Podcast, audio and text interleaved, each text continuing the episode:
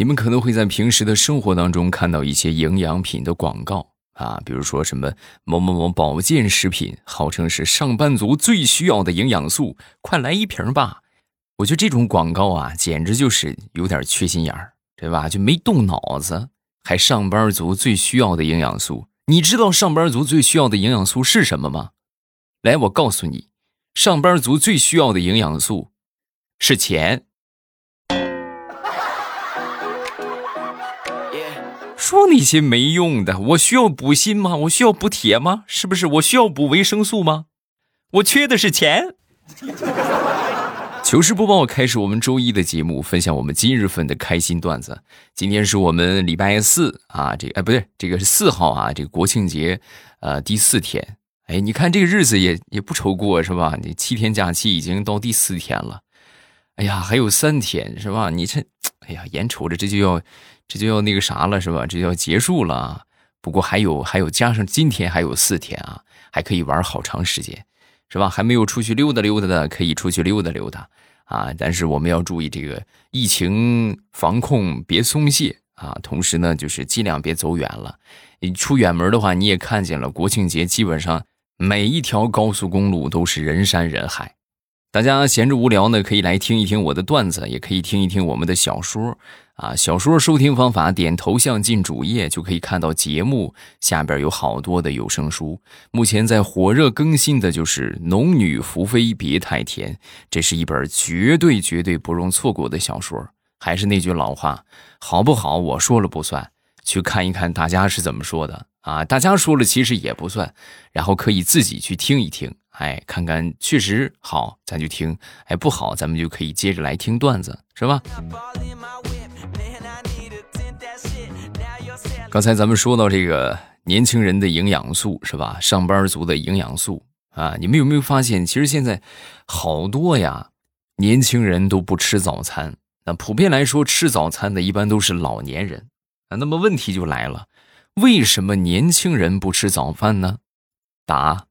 如果你哪天看见年轻人吃早饭了，只有一个原因，那指定是他还没睡呢。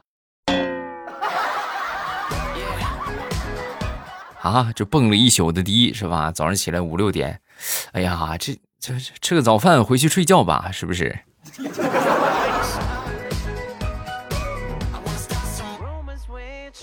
说到出去旅游、出去玩了，其实我们在放假之前呢。我们这几个同事啊，我们办公室里边几个同事，想法是准备组织一块儿出去旅游的啊。然后这个放假之前一起开会讨论啊，定这个地点啊。我们同事这个呃老孙还有老赵还有小周，他们的想法呢是去大连啊。然后我们这个老陈还有刘主任还有我们那个娟姐，他们的想法呀是去北京。啊，然后这正好我们办公室七个人嘛，加上我正好七个人，那现在的状态就是三比三平，那大家都看我是吧？那就那就决定权就在我这儿了。我说去大连就去大连，我说去北京就去北京。各位，就这种活是最得罪人的，我能得罪人吗？是不是？我当时一看，我一想，那我就只能和稀泥了啊。然后我就说。我说这个去哪儿吧？我觉得其实都一样啊。你哪怕在家里边，你想这国庆节也会很开心呢，是不是？然后最后结果出来了，我留在家里边开心，他们先去大连，再去北京。哎呀，我在家里边好开心呐，啊！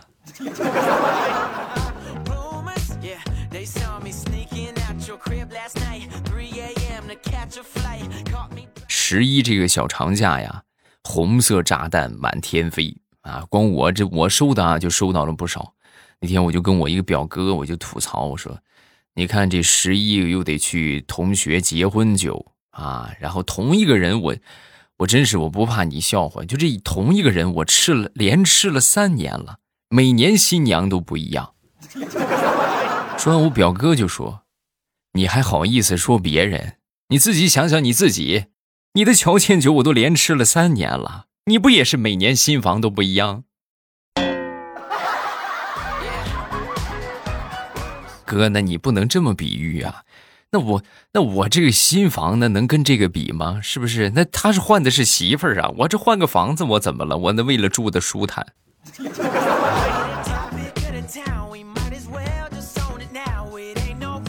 之前买了一个基金，这个基金在买的时候啊，号称是稳赚，这个这个什么又不赔本的基金啊，结果就是随着我买了，随着就一路狂跌，好不容易坚持了一年。终于可以说是负转正了，然后之前赚的那些钱呢，就是这个这不是亏的那些钱也算赚回来了。然后我就当时把这赶紧就卖了，卖了之后我就好好吃一顿。吃完这个饭之后呢，我就仔细的思考了一下，我觉得以后这个东西还是不要碰了，对吧？要是不懂的话，就千万别碰了。然后为什么有这个感触呢？就是在我吃完这顿饭的时候，我才真切的体会到。你说拿那个钱，你你非得去搞这种是不是打水漂的活你把它留下来，然后吃一顿好吃的，让肉长在自己身上，它不香吗？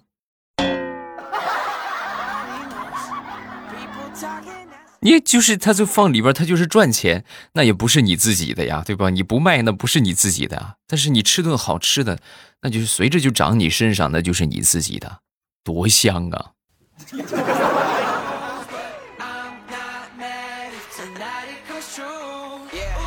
昨天早上，我一个同事过来找我玩然后他骑着他那个电动车啊，来的时候呢，他孩子领着孩子来的啊，他孩子在后边抱着他爹的腰啊，当时就看着很紧张啊。然后我就问他，我说：“宝贝儿，你怎么是不是害怕呀？啊，怎么抱着你爸爸什么抱的这么紧？”啊，说完之后，小家伙就说：“啊，我不是害怕，嗯，主要是我爸爸肚子上肥肉太多了，我帮他端着点肥肉。”你是不知道啊，这电动车一开起来，我爹浑身的肥肉都在动，我必须得给他拿捏住。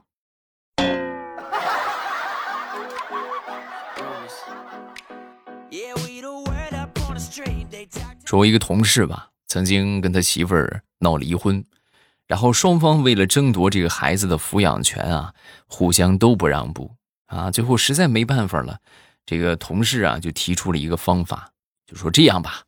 大的跟我，小的跟你，好不好？啊！当时听完这话之后呢，这个他媳妇儿当时一瞪眼：“你脑子里边是不是有粑粑呀？嗯，咱们俩就一个孩子，哪来的大来的小？”当时我这个同事诡谲一笑：“嘿嘿，要不你再跟我几个月，是不是？咱们等怀上了小的，你带上小的走不就行了吗？”他当时眼珠子一转，居然就同意了。啊，然后呢？几个月之后呢？他们就有了这个二胎啊！现在就是走也走不了了啊！而且打死是也不离婚了。他跟我们说还很开心呢，是吧？你看是吧？我多有智慧！我说不是你有智慧，是你媳妇儿好像缺点智慧啊！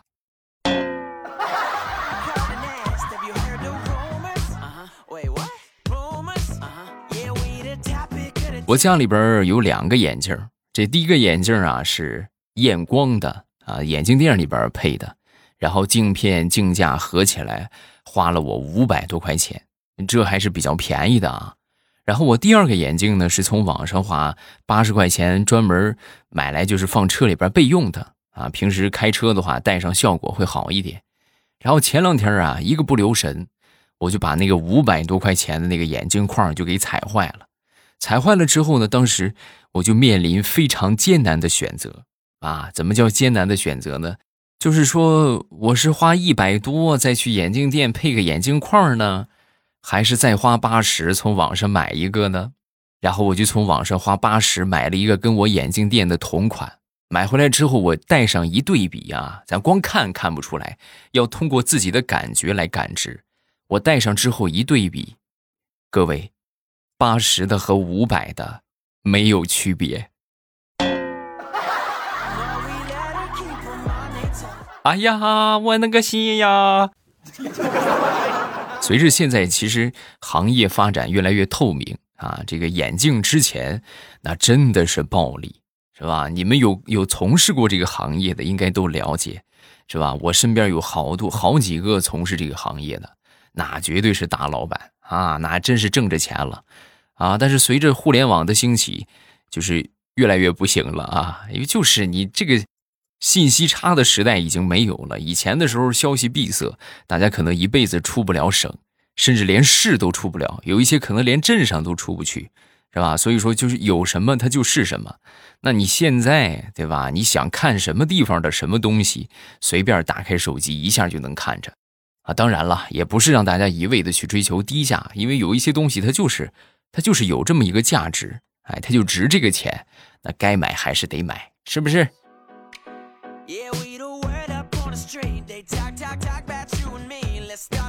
说说我媳妇儿吧，我媳妇儿最近突然给我改口，管我叫老伴儿。各位，我今年才刚三十出头啊啊，管我叫老伴儿。我说怎么怎么突然给我叫这个称呼呢？说完之后，我媳妇儿就说：“啊，不是，老公你误会了，我这个伴啊，不是你理解那个伴，不是陪伴的伴，是绞丝儿旁那个伴，啊，伴绊脚石的那个绊。哎，对了，对了，对了，对了，为为什么管我叫老伴？你看啊，我每回减肥的时候啊，本来我就是控制自己，我不想吃，但是你老是在我旁边就说，哎，你快来呀，这个可好吃了。”哎呦，可香了！你快尝尝吧。你说你不是我的老伴儿，你是啥呀？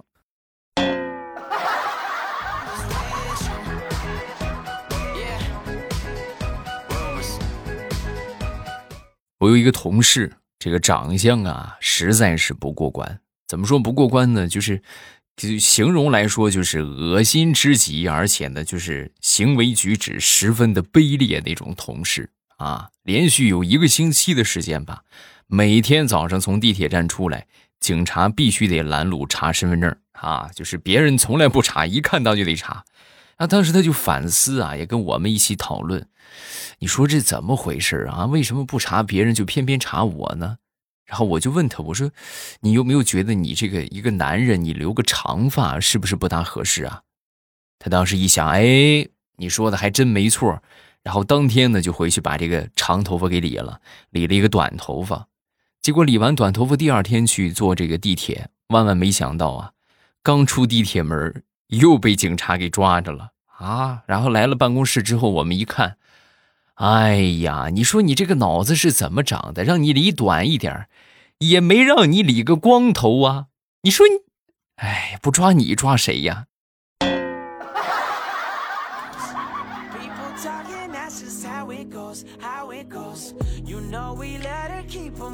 我们公司这个老总啊，还是比较喜欢看书的啊。然后特地在教师节的时候啊，人办公室里边采购了一批书啊，作为给我们的福利，让大家都看一看。然后呢，看完之后呢，不光白看啊，还得汇报啊，是吧？说一说自己的体会心得。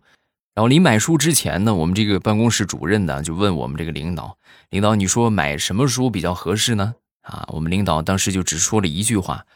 你买一些修心的啊这一类的书就行，然后我们主任呢，当时可能是没大听清，没得听清这“修心”这两个字儿。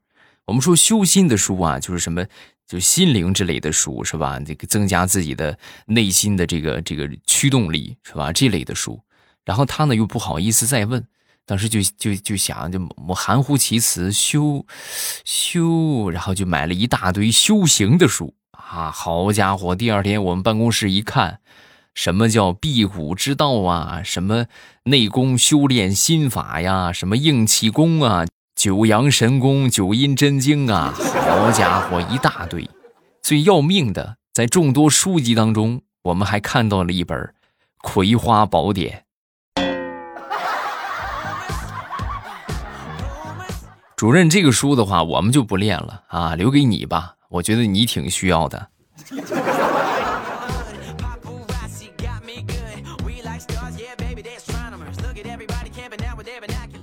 说说我们老板吧，我们老板平时啊，就是爱好还是比较多的。刚才说他喜欢看书，前两天啊，突然又喜欢上养鱼了啊。然后呢，当时买了一个鱼缸，买了鱼缸，为了图吉利啊，特意买了八条鱼进去啊。结果呢，就是我们每天看。就是不停的在烧鱼，然后我们办公室这个马屁担当调调看到之后啊，当时就就拍领导的马屁嘛，说一开始养八条，哎呦，领导这个好啊，是吧？这个这个八八大发是吧？发大财。等剩七条的时候呢，调调又说，哎呀，老板，你看你这七条正好，对吧？一个星期七天嘛，对不对？后来变成六条，好啊，老板，六六大顺呐，老板。然后最后变成五条，五条可以啊，老板，五福临门呐。啊，最后变成四条，是。对不起，老板，我实在是编不下去了。老板，要不你养花吧，是吧？你养鱼，这有点残害生灵啊。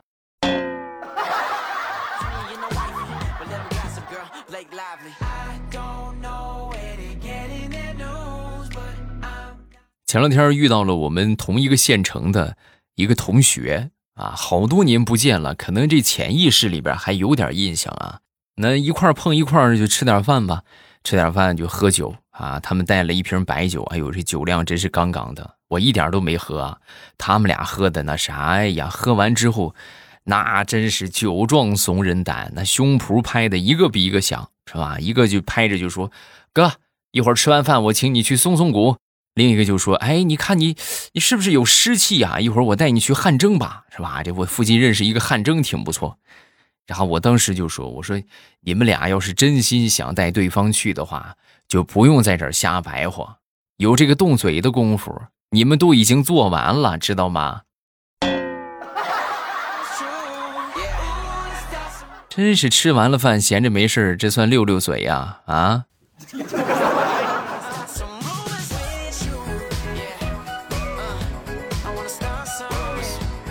昨天晚上给我一个六岁的小侄子在讲这个童话故事，然后我就给他讲到了小红帽的故事。当讲到这个小红帽成功的用智慧啊把这个奶奶从大灰狼的肚子里救出来的时候，然后我当时停下来，我就问他，我说：“宝贝儿，你你悟到什么了呀？”啊，说完 我侄子就说：“我知道了，就是呃以后吃东西一定要细嚼慢咽，不能给食物逃走的机会。”哎呀，这怎么有点跑偏呢？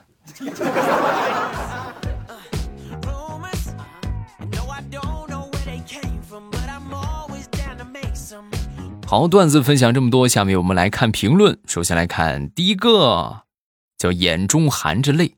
欧巴，你说我做的对吗？解释等于顶嘴，沉默等于耍性子，不说话等于赌气，哭等于矫情，我在做事等于不尊重，考好了。抄的啊，等于是抄的；没考好，等于是没用。反正说什么都是错的。我开始远离父母，现在我害怕他们，怕他们说我成绩不好，怕他们骂我，怕他们打我。作文里全都是假的。爸爸没有半夜带我去医院，妈妈没有在失败的时候给我勇气，也没有在晚上写习题的时候头疼，给我一杯热牛奶啊，什么都不知道。自己为什么会编得那么真？在大人眼里，零零后。是不需要快乐和开心的。哎呀，看到你这个评论，我感觉就是 浑身鸡皮疙瘩都提起来了。我挺心疼你的，孩子真是不容易啊。好多家长就是觉得，哎呀，你就是去上个学，是不是有什么的？还真不是，孩子有很多的烦恼，他有很多可能他自己解决不了的事情，需要你帮助的事情。啊！但是就在一次不经意的时间，是吧？可能跟你说啊，妈妈，这个怎么办？啊，那那这个时候你可能会说什么？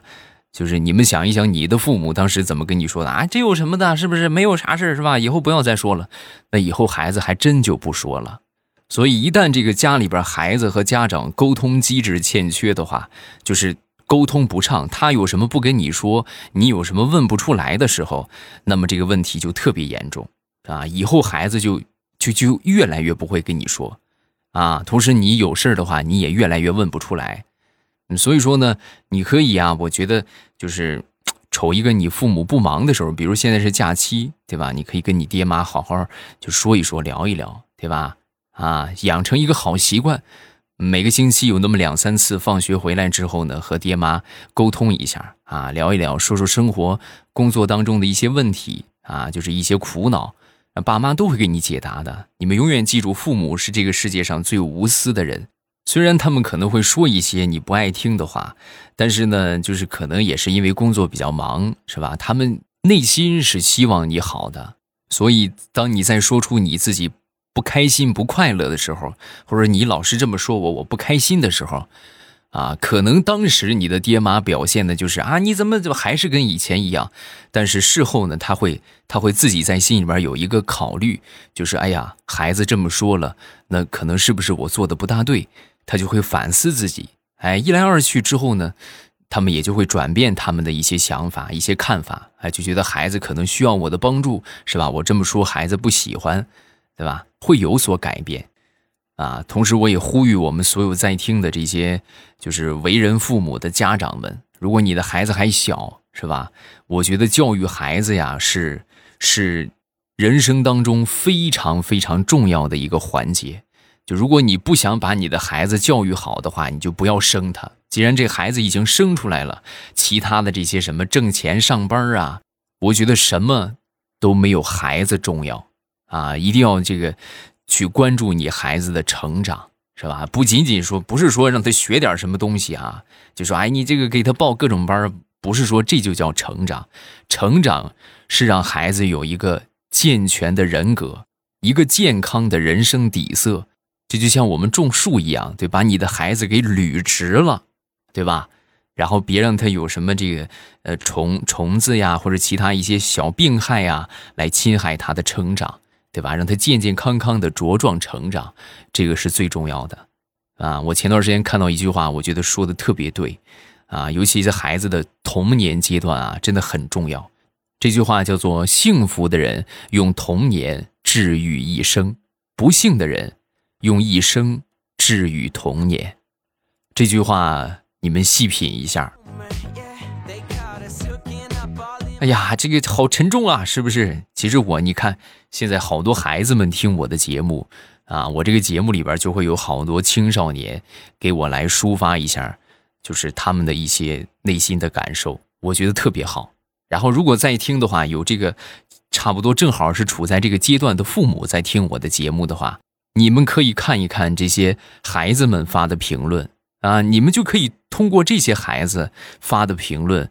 就能够知道你的孩子可能是一个什么状态，因为你们他们都是同龄人嘛，同龄人的烦恼或者是困惑都是差不多的，所以你们都可以来每次听节目之前呢，都可以来看一看大家的评论啊，看一看孩子们发的评论，了解一下他们的内心世界啊，方便你和你的孩子去沟通。我觉得我这个我这个节目再改名吧，是不是叫？知心段子，觉得段子不够听的，大家可以去听小说啊。小说收听的方法呢，就是点我的头像进主页。目前正在火热更新的就是《农女福妃别太甜》，然后目前已经更新到两百九十集了吧？还没听的抓紧时间去啊！呃，保证你们可以听得很爽啊。然后收听之前一定要记得点上订阅啊，点了订阅咱们不迷路。我在小说的评论区和你保持互动，记得来撩我，等你啊！喜马拉雅听，我想听。